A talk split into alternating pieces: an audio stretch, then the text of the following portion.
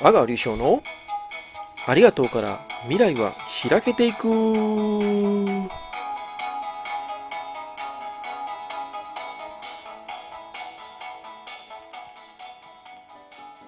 はい。皆様やってまいりました。阿川でございます。今日はここ。大阪グランフロントスペシャルステージからお送りいたします。よろしくお願いいたします。さて今日はですね、ま、仕事とか、えー、お店とかでですね、えー、ま、うまくいっていないというところもあるように聞いてますけれども、まそういうところがもしあるんであればこんなところにちょっと注意していただいたらいいんじゃないかなっていうようなお話をさせていただこうかなっていうことなんですけども、まあ、それはですね、まあ、あの皆さん野球をご存知かどうかわからないんですけども、まあ、野球というのはま9人で、戦うスポーツ9人同士でね戦うスポーツなんですけども、えー、例えばピッチャーがいてキャッチャーがいてっていうね。で打つ方になると1番バッター2番バッターでこういるんですけど一応4番が、まあ、ホームランを打つような、えー、大きな当たりをね打つような人っていう役割付けになってるの野球というものなんですけども、まあ、その野球のイメージで考えていただくとですね、まあ、4番バッターが、えーね、全部揃っているっていうチームも強いのかもしれないですけどもそれじゃあ、まあ、勝てないっていうようなことが分かってるもんですからそれぞれ1番はこんな特色2番はこんな特色3番はこんな4番はこんなっていう、まあ、一応ねそういう特色を持ってみんなチーム作りをしているっていうのが野球なんですけどもでそれを例にとるとですね例えばお店で4番バッターばっかりが揃ってるようなお店っていうのはうまくいくのかっていうことになるとえ実はこれあの、まあ、4番ですからホームランは打つかもしれない。だけども、えー、小技というんですかね、えー、そんなねヒットを打つようなこともできるかもしれないけどもその小技はできなくてホームランか三振かみたいなねそんな傾向が強いんですよね、まあ、そうすればどんなことかっていうと、まあ、もしホームランが打ったとしても1点入るだけ。で前にランナーがいなければ1点だけで済んでしまうということなんですけどもで別のチームになるとホームランはねそんなに打てないかもしれないけども1番ヒット2番ヒット3番ヒットで満塁になって4番がドンと返すっていうようなことができるんであれば4点入るっていう、ね、4点3点入るっていうことになるんでしょうけども、まあ、そういうチームのプレーができているっていう会社とか組織とかお店っていうのは強いなっていうのがよくわかるわけですよね。だからそのお店とか会社とかっていうのはどんなことを意識してますかっていうと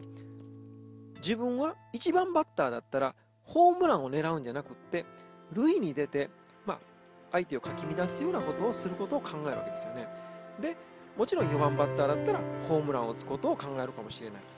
まあ、あの塁に出ているランナーを返すっていうことを考えるかもしれない。でそういう役割というものがそれぞれの人にあるっていうことを知っている会社は強いですよね。知っているお店は強いですよね。でそれを知らずにやみくもに自分はどんな役割をしたらいいのかが分からずに自分のすなわちは自分の特徴というか自分の長所というものを知らずに戦うんであればそれぞれが自分の長所を知らないまま戦うんであればさてうまくいきますかねっていうとうまくいかない。さて野球に例えると点が入りますかねっていうと点数は入らない。じゃあ試合に勝ちましたかっていうと勝つ可能性は低いだろうっていうことなんですよね。でそう考えるとやっぱり自分の特徴を知っているっていうことと周りのプレイヤーの特徴も知っているっていうことが大変重要になってくるっていうことなんですよね。それはもちろん監督っていう立場にある人がいるのであればその人は熟知してないといけないっていうことになりますよね。その監督がどんな特徴があるかを知った上であなた1番ですねとあなた2番やってくださいとあなたには4番バッターを任せたいんですっていうことを託してそれを分かった上で託すからこそ結果がうまく結びついて試合に勝てるっていうことにつながっていくと思うんですよね。ですから、ま、お店とか会社とかそういう組織の中でいろんな人の特色を知らないまま闇雲に戦うんであれば試合にね勝てるわけはないかもしれませんけども闇雲に戦うんじゃなくってこの人はこんな素晴らしいところがあるねと。でかたやこの人にはこんな素晴らしいことがあるねと。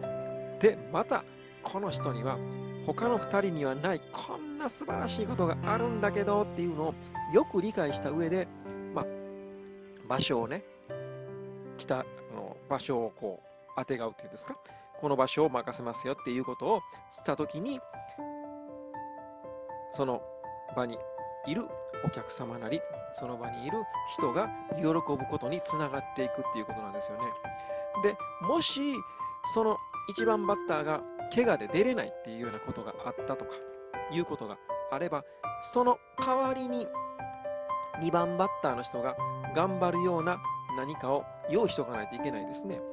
だから1番バッターの代わりにもちろん、えー、補欠であった1番バッターが裏から出てきて、えー、いつも出ている1番バッターの代わりに私はあの人の代わりにやりますということでやってくれないことにはチームが勝つっていうことにはつながらない。つまりはお客様が喜んでそのお店が繁盛するその会社がうまくいくっていうようなことにつながらないっていうことなのでそこのねやっぱり自分の特徴を知る。自分の良さを知る。そして何よりも大切なのはその周りにいる人の良さを知る。その周りにいる人の特徴を知ってその周りにいる人の特徴がさらに強調されるようによく強調されるようにですよ。よく強調されるように自分がサポートするときはサポートに回る。でもし自分がメインでプレイヤーとして活動してる時には他の人がその人がその特色がよく出るようにサポートしてあげるあげるっていうことこのサポートとサポートしてあげるのとサポートされる側の関係っていうのは自分のことそして相手のことをよく知っているっていう関係で成り立つわけですよね。そういうことをみんなが分かっていてそしてそれをつべこべ言わずに何も言わなくても自然とそのサポートに回ったりサポートしたりっていう、まあ、サポートしてもらったりっていうことが自然とできるっていうことのチームになった時にそれを体感したお客様なり周りの会社の人なり、ね、他の方が、うわ、ここのチームすごいなっていうことになるわけですね。で、まあ、ここのチームとは言いませんね。この会社すごいね。このお店すごいね。っていうことになろうかと思うんですよね。ですから、そのチームなり会社なりをやっぱりうまく運営しようと思ったら、そこにいるスタッフ一人一人の特徴、まあ、こんな素晴らしいところがあるよっていうのを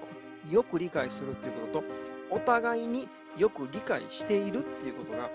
とても大事ですねと。その上でみんながそれを最大マックスに出す方法を考えた時にその周りにいるお客様とか人は喜びますねと。そのマックスにならないようにやっている会社もありますね、えー、それぞれの特徴をこう出し合うんじゃなくてそれぞれの特徴が打ち消し合ってるような会社とかお店とかもありますね。それでは周りにいるお客様とか人が喜びますかっていうと喜ばないことになります。だそれだったらやっぱりそれぞれの特徴を最大マックスに出すのはどうしたらいいかねということをアイデアを絞ってこういう時には私はこういうサポートをあなたにしますよと。こんな場合は逆に私があなたをサポートしますよっていうようなサインが、まあ、とお店によってはブロックサインみたいなものが出せるような組織であればそれはちょっとまあそれにね体感したお客様とかその